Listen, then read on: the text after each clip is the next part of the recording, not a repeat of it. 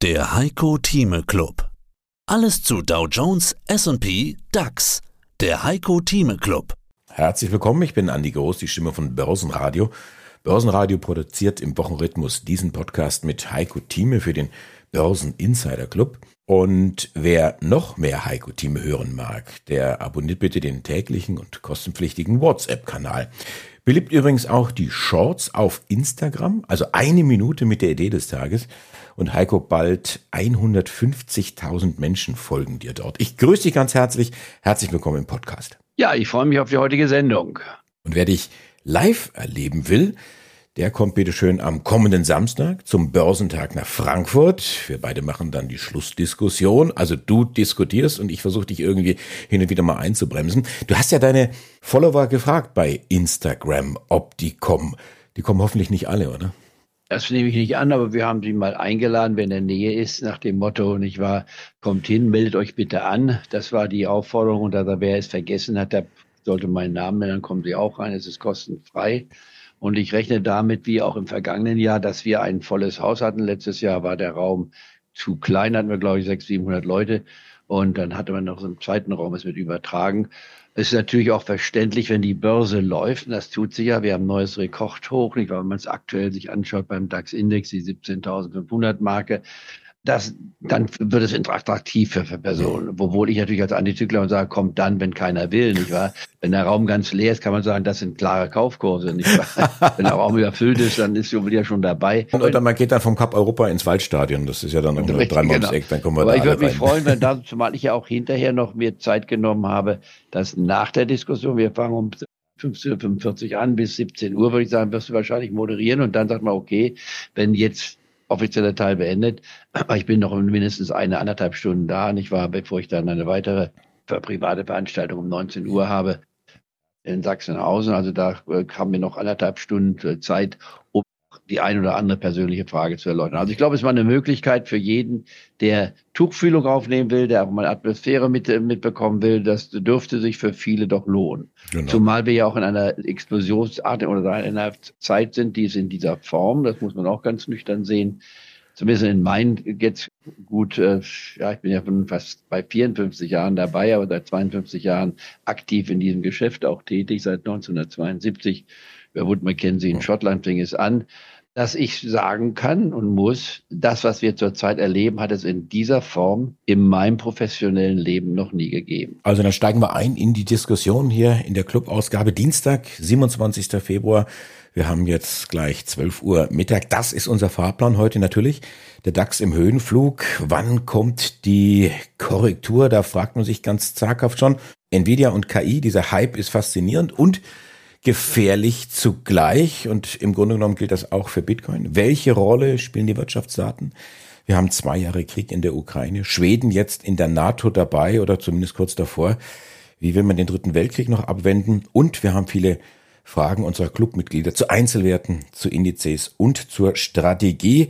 Dann deine aktuellen Anlageempfehlungen und Anlageideen. Und dann schauen wir, wenn noch Zeit ist, den DAX im Schnelldurchlauf an. Und dann gibt es noch einen technischen Hinweis in eigener Sache. Wir haben also viel vor. Steigen wir ein.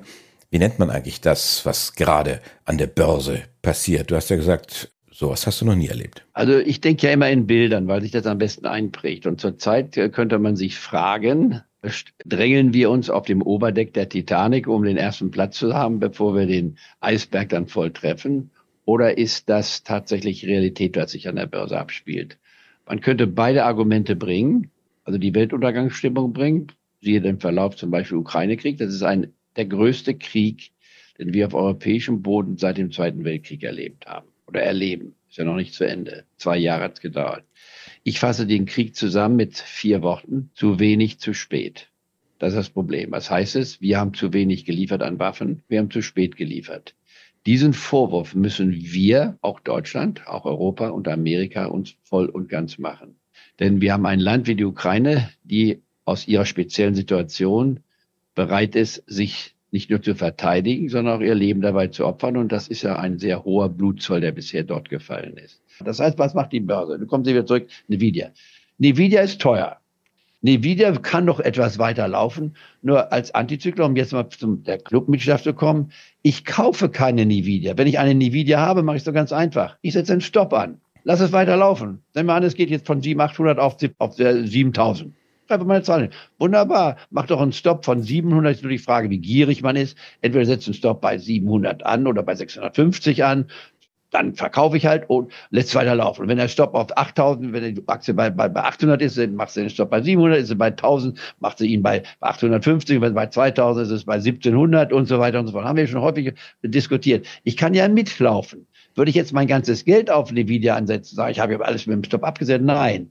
Denn es kann auch da passieren, dass plötzlich Dinge ausgesetzt werden und der erste Handel liegt dann bei 1000, der nächste Handel liegt bei 100. Kann auch möglich sein. Also kurzum, bitte immer nur dran denken, maximal eigenen Kapital bis zu drei Prozent in einen Substanzwert entlegen. Maximal drei Prozent. Nebenwerte zwei Prozent. Hochspekulative Werte bis zu ein Prozent. Und absolute Casino-Werte, dazu gehört Bitcoin als Non-Valeur, da kannst du bis zu ein Prozent, aber alles immer in drei Dritteln machen. Alles in drei Dritteln. Nur bei Schwäche kaufen. Und wer das gemacht hat, hat bei mir ein bis zwei jetzt gemacht in, in, in, in Bitcoin, ist nicht zum Drittel gekommen, weil sie nicht unter 30.000 gefallen war. Aber wer schon mal dabei war vor 15 Monaten, da hatte ich auch Bitcoin genannt bei 17.000. Sagt, Leute, pass mal auf, ihr könnt zwar 17.000 verlieren, aber von 70 auf 17.000 einen Rückgang, da kann man schon mal anfangen dabei zu sein. Und das kann man wunderbar machen mit den verschiedenen ETFs, die man hat. Und dann ist das Thema erledigt. In anderen Worten, äh, wir können länger drüber reden, was ist die praktische Lösung? Ich bin immer für die praktische Lösung. Schule des abstrakten Denkens der Markt. Was mache ich heute konkret? Nach wie vor zehn Prozent Bargeld ist gut, denn sonst kann ich ja nicht mehr anlegen, sonst kann ich nur mitlaufen. Und ich bleibe dabei, dass es die Werte sind, die kein Mensch will. Da wird nicht gedrängelt, kein Mensch will ich, wie häufig habe ich nun die VW immer genannt? Dass sie jetzt gerade mal 25 Prozent gestiegen ist, das ist ja noch nichts. Aber zumindest war es richtig zu sagen, auch bei 97, VW bleibt meine Empfehlung. Ich war bei 120, 122, konnte man schon sagen, oh, du hast schon 15, 25 Prozent, soll schon mit dem Drittel rausgehen und so weiter. Kurzum, ich bleib bei meiner erklärten Strategie, die gewöhnungsbedürftig ist und die auch unseren Club sozusagen markiert, antizyklische Strategie 30 Positionen sollte man maximal haben. Dass manche doppelt so viel haben, das spielt keine Rolle, aber man soll sich darauf fokussieren, die Hälfte in ETFs. Das bleibt das Konzept. Und die Frage ist die, wann kommt die Korrektur? Kriegen wir eine Korrektur? Die Antwort heißt ja. Ich würde mein gesamtes Vermögen verwetten, dass wir in den nächsten zehn Jahren mal eine Korrektur haben. Wer diese Wette annimmt, der kann mir gleich den Scheck schicken. Sage, zehn Jahre, habe ich gesagt. Kriegen wir in diesem Jahr eine Korrektur? Wenn man Korrektur definiert als mindestens zehn Prozent Rückgang, würde ich sagen, die Wahrscheinlichkeit, dass wir eine zehnprozentige Korrektur bekommen, die ist da, aber die muss nicht über 50 Prozent liegen. Die kann sogar unter 50 Prozent liegen. Kriegen wir eine Konsolidierung von minus fünf bis zehn Prozent? Die Wahrscheinlichkeit liegt wahrscheinlich aus meiner Sicht über 50 Prozent. Das heißt, ich würde sagen, die Wahrscheinlichkeit, dass wir in diesem Jahr einmal fünf Prozent oder mehr abgeben, die Wahrscheinlichkeit würde ich bei 75 Prozent sehen für dieses Jahr. Die Wahrscheinlichkeit, dass wir über die 17.500 Mark in diesem Jahr kommen, die liegt bei mir bei knapp 100 Prozent. Das heißt, wir haben nicht den Höchststand gesehen. Also ich denke ja in Prozent, damit man weiß, wo muss ich denn den Heiko Team in seiner Euphorie und seiner Diktion, ich weiß ja mal so direkt einordnen. Und dann ganz klar zu versuchen, wo lege ich mich an? Habe ich jetzt die glorreichen sieben Portfolio? Welche Werte haben wir denn empfohlen? Jetzt nehmen wir das königliche Wir, aber wir im Dialog. Was haben wir denn in den letzten Jahren gesagt? Amazon unter 100. War sicherlich nicht falsch. Meta unter 100. War sicherlich nicht falsch. Nvidia unter 200 oder um 200. War sicherlich nicht falsch. Selbst eine Tesla um 100. Ich erinnere daran, vergangenes Jahr um 106 Wochen haben wir gleich 100 Prozent gesehen. War sicherlich nicht falsch. Das heißt, wir haben ja die Werte, die, die glorreichen sieben, also die haben wir doch alle in unserem Portfolio gesehen, haben sie auch genannt. Ich bespreche ja nun meine Marktprognose seit 1986, ist ja auch schon mal ein Wort, wenn man das bedenkt. Das sind ja fast 40 Jahre, wie ich das nun hinter mir habe. Und das fünf bis sechs Mal in der Woche. Also wir haben genügend Dokumentation zu sagen, wie, wie kann man mit dieser Strategie erfolgreich sein. Aber ich verspreche nicht, dass ich aus 1000 Euro in sechs Wochen eine Million mache. Ich kann nur sagen, wer einen, wenn ich, wenn ich 200 Millionen Menschen habe und es sind 200 Millionen Lottoscheine, kann ich einer von euch wird gewinnen, nicht wahr? Aber anderen gehen leer aus. Ich mache kein Lottospiel, ich mache keine Spielbankmentalität. Ich gehe höchstens zur Spielbank, um da einen freien Drink zu kriegen, gucke an, wie andere Leute ihr Geld verlieren, nicht wahr? Gehe dann wieder befriedigt raus und lege so, vielleicht so. mal 10 Euro auf den Roulette-Tisch auf 17. Wenn 17 kommt, sage ich toll, bitte nicht nur Einsatz rausnehmen, sondern gleich das Zehnfache zurückbehalten und den Rest kannst du wieder verspielen. Also kurzum. Das ist also diese, diese Strategie, die du auch immer wieder vorstellst, dieses Rationale. Und ich glaube, es ist auch immer ganz wichtig, darauf hinzuweisen. Ja, es ist eine Strategie. Die hat einen Namen. Das ist die Drei-Drittel-Strategie. Haben wir oft erklärt, kann man gerne auch nochmal nachlesen, nachhören im Mitgliederbereich. Es ist eine Strategie. Es ist kein Algorithmus. Wir bekommen oft so Fragen, ja, Zehntel Cent hin oder her, soll ich jetzt noch kaufen? Ja, es ist ein Stück weit Bauchgefühl dann auch dabei. Diese Fragen gebe ich dann ganz gerne an dich weiter, kenne die Antworten dann in der Regel. Und oft sind es natürlich Fragen, die den Einzelnen dann betreffen. Wir müssen aber auch immer an die große Gesamtheit denken. Jemanden, der jetzt vielleicht neu dabei ist, für den ist die dritte Tranche des einen möglicherweise die erste Tranche bei sich selber dann im Depot. Aber wie gesagt, wir haben viele Fragen bekommen, auch jetzt für diese Sendung. Teilweise sind sie sehr speziell. Ich bedanke mich für jede einzelne Frage. Wir versuchen natürlich auch immer so zu sortieren, zu gruppieren und wenn die Fragen dann zu speziell sind, kann es natürlich sein, dass bei euch das Telefon dann klingelt und Heiko Team mit dran ist und sagt, jetzt lass uns mal darüber sprechen. Und ich möchte auch darauf hinweisen, auf diese Möglichkeit der individuellen Depotanalyse. Schaut da nochmal, was das kostet, ob das interessant für euch ist. Aber ja. wer mit deiner Strategie erstaunlich oft gut klarkommt, das ist Detlef und meldet sich immer wieder und hat jetzt kürzlich geschrieben, es ist unheimlich. Es ist fast schon erschreckend unheimlich, wie die Heiko Thieme Strategie aufgegangen ist, mal wieder bei Volkswagen, Mercedes und bei Disney, war ausgebombt und dabei geblieben und äh, Detlef hat da offensichtlich den einen oder anderen Euro gut gemacht. Jetzt dreht er das Rad weiter und fragt nach E-Mobilität und sagt dieser, ja, Hype. Ist dieser E-Mobilität-Hype vorbei? Viele haben jetzt da Schwierigkeiten. Was bedeutet das? Und das finde ich ganz interessant wieder für die klassischen Autobauer weil das ist, ja gerne um mein Hobbythema an.